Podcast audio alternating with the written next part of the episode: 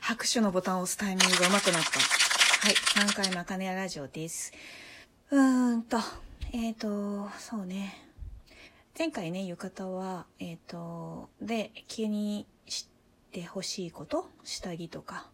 あと、うん、そうだね。まあ、下着全般ですね。透けない方がいいよとか、まあ、ちょっとした動作で見えちゃったりする時が洋服と違ってちょっと怪しく見えるので気をつけましょうねみたいなことを話したんですけどまあね下着着て上に浴衣着てまでしたらもう外出たいよね。でうんと前回も言ったんですけど浴衣は感覚的に楽しんでいい着物の種類なので本当にねあの着たいなと思ったら着てほしい。で、えー、まあうーんうるさいことを言えばやっぱりね浴衣いろいろ柄もあるからさうーん何でもかんでもうんとその時間にその場所で合ってるかって言ったらうんとやっぱり物によってはちょっとおっとって思う時も、えーと、あります。まあそういうのはおいおいだしもし不安になったら、えーと、それこそあかねやのうんとインスタの DM でもいいし、えっ、と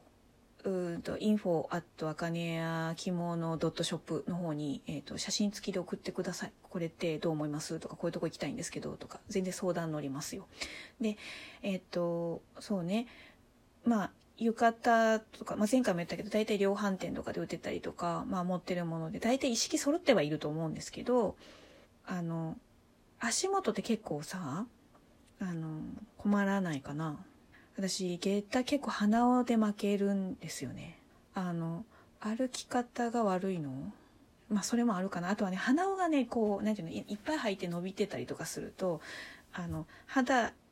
から離れる時間が長い分摩擦が強くて鼻緒負けするんだよね。でなんかもう足の甲の薄皮がむけちゃって赤くなってみたいな。でなんか汁出てくるみたいな。歩くのも辛いみたいなことがあったりするんだけどうーんそういうことに、まあ、ならない一つにならない方法としてはまあ何て言うのかなやっぱりこう下駄屋さんで鼻を調整してもらうっていうのももちろん大事だったりするんだけどでもそんなね下駄持ってってさ鼻を調整してくれる下駄屋さんにさ初見で行って大丈夫かしらってはやっぱ思うでしょ。なんかなかなかねそうだし、あとは、なんていうのかな、その、例えばこう、セットについてる旅とかで、旅じゃない、えっ、ー、と、ゲッタとかで、えっ、ー、と、なんか気になるけど、それ持っていくのなんかなって思ったりとか、うんと、一回下駄履いてみたんだけど、ちょっと辛いなって思ったりとかする人もいると思うのね。で、そういう時に、えー、まあ、私は、なんだけど、あんまり下駄にこだわってないです。うーん。まあ、えっ、ー、と、そうね、画像検索、私はすごくおすすめするのは、だけど、うんと、もう、足元ってね、あの、無理して下駄履かなくてもいいよ。あの、そうね、浴衣も何でも、その、それこそ洋服に置き換えて靴でも何でもそうだけど、う合うものを見つけるってすごい時間もお金もかかるじゃない。で、その、そのこの今年の夏のこの1回だけの例えば彼氏に誘われたとかお友達に誘われたっていうあの1回だけの浴衣でのお出かけにわざわざ高級下駄を買う必要は私は正直言ってないと思ってて、あの、それぐらいね、買いたいぐらいにこう気合を入れていきたい、あの、勝負のデートですっていうんだったら、それは買った方がいいと思うんだけど、その、なんか迷いがあったりね、あ、買わなきゃいけないのかなとか思うくらいだったら、えっ、ー、と、もう本当にお家にあるサンダルを履けばいいのではないか。うーん、あの、ちょっと可愛い、なんていうの、ミュールを履けばいいんではないかなと思ったりしてます。で、あとはなんだろうな、うーん、エビス旅さんのとこにね、なんかすごい今、商品の説明しようとしてすごいトーンが下がったんだけど えと大阪のね、ビス旅さんっていうね、ちょっとメーカーさんがあるんだけどね、そこがね、小旅っていうのを出してるのね。ね、えっ、ー、と、恵比寿旅、小旅って調べてもらうとわかるんだけど、小旅はね、カタカナで大丈夫。うん。で、そうすると、あの、ちょうどね、足の甲にだけね、履くね、旅があるんですよ。で、私もうそれほとんど毎日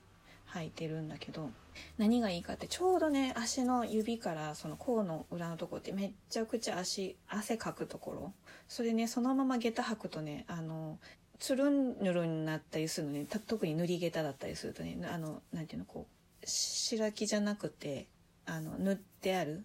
ニスじゃないけどそのツヤツヤになってる加工がしてるものって滑っちゃったりとかするのでそうそれでまたこう鼻緒の裏側のとの摩擦で痛くなっちゃったりするから私はそのまあこれを履くっていうのもあってそうするとその上にね鼻緒が来るからねすごくあの楽だなっていうのと。うんと、もうこここれ以上喋ると本当に小旅の専門販売員みたいな言い方になっちゃうんだけど。あのね足って体重が乗ると足体重が乗る分こう骨格が広がるっていうかにこうね50キロぐらい50キロとか60キロの体重をさ支えてるちっちゃな面積にさこうグッと乗るわけだから体重が。やっぱこう広がるんですよ。そうすると、やっぱり疲れやすくもなったりするのを、ずっとね、これがね、キュッとね、サポート、サポーターを履いてるような感じになるの。なんか、なんかそれもあって私ちょっと足がきすぐ疲れやすいからそういうのも履いたりとかしてるんだけど、なんかそういうのを一つかませるとちょっと楽になったりもする。下駄をどうしても履きたい時とか、まあ下駄履いた上でちょっとこう足元に色をさしたい時とかも向いてるし。で、いやいや下駄買わんのに小旅買わんといかんのかいってなるよね、今のままだとね。で、まあ元に話を戻すと、えっ、ー、と、もうだからあるものでいいと思うんですよ。うーちょっとおしゃれな瓶さんなんかもいいと思う。あとはビルケンとか持ってるものでいいですよ。で、男の子もね、なんか、そりゃセッタ履いてたらかっこいいよ。そりゃね。うわ、息だわってちょっともう惚れ惚れするって思うけど、あの、履き慣れてないもの履いた時って、どんな人もそうだけど足も調子悪くなるし歩き方もそんな綺麗にならないからもうそれやったら1回だけだったらねもう割り切って無理しなくてもいいんじゃないかなあるものでいいと思うなあのあの着物を着る全ての人にちょっと思うのはなんか全てを100%完璧にする必要はないと思うのであのお祝い事とか人をねにお呼ばれした時にこういう感じで行かなきゃいけない。その呼んでくれた人をがっかりさせないということで何て言うのかな。着物ってちょっとそういうところがあるでしょ。結婚式のところにまあ浴衣で行く人はまず行かないいないけどそういうことをするとあの呼んだ人って一体何との関係性を人が客観的に見てあのああいう人と友達なこの人って何なのってなるからまあ、ルールがあったりするのよね着物着る時にね。まあ、本当は着物着る時だけじゃなくて実は洋服にもあってただ洋服はもうみんな何て言うの周りの人がほとんど洋服でサンプルがいっぱいあるから見て学んでるからわざわざ言葉にしなくても知ってるだけで着物はそういう機会がほとんどないからもう調べたりこう知ってる人に聞いたりしないとわからないっていうことが起きてるだけの話だと思うんだけど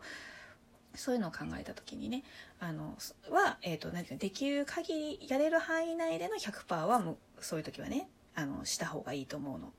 あの呼ばれたりとか結婚式行くとか何かの式典に出るとかあの主役が誰なのかというのを考えなきゃいけないみたいなところはそれはそういうふうに考えて人付き合いをするというのは日本のいいところだからそれはそれでいいんだと思うんだけど自分とかお友達とだけでこう楽しむためだけに着る時とかは逆に100%完璧にする必要はない。おしゃれとしての100%目指すのはありかもしれないけどなんかそのそこをそのルールでギッチギチにして浴衣の時は下駄は必ずみたいな風に思う必要は私はやっぱりないと思っていてだったら、えーと、ちょっと着丈をわざとこう短くして足元がスッと見えるようにしてこう洋ミュールとかちょっとこうヒールのあるサンダルとかを履くことでこうで、えーと、ちょっとおしゃれな帽子なんかかぶってみたいな。そっちの方にした方が楽しいと思うのでなんかねちょっとそういうねあの必ず下駄じゃないとダメなんでしょうって思うことで着ないよりはあるものでいいんだったら今日一晩だけちょっともう浴衣だけは着たいからじゃあバランスが取れる履物がここにじゃああるじゃんって。そういう感じで着てもらった方があのよっぽど楽しいし足もねあの疲れないと思うし。いっぱい着るようになってからね考えればいいと思うのよね。下駄も今ねすごい優れてるものいっぱいあってあの本当にあのアスファルトでしょ？今道路が。だからあのゴムがねしっかりねついててへたれないゴムがきっちりついてて音も鳴らないしで音が鳴らないってことは静かにしなきゃいけない場所に履いていけるんですよ。でやっぱりねきちんと職人さんにすげて足に合わせてすげてもらうとねあの靴ずれみたいなことも少ないしね下駄の鼻緒ずれみたいなの少ないしもうそれそれは楽しくなるからそこに行かないまでもね、まあ、なんかあるもので楽しく着るっていう方向をなんか見つ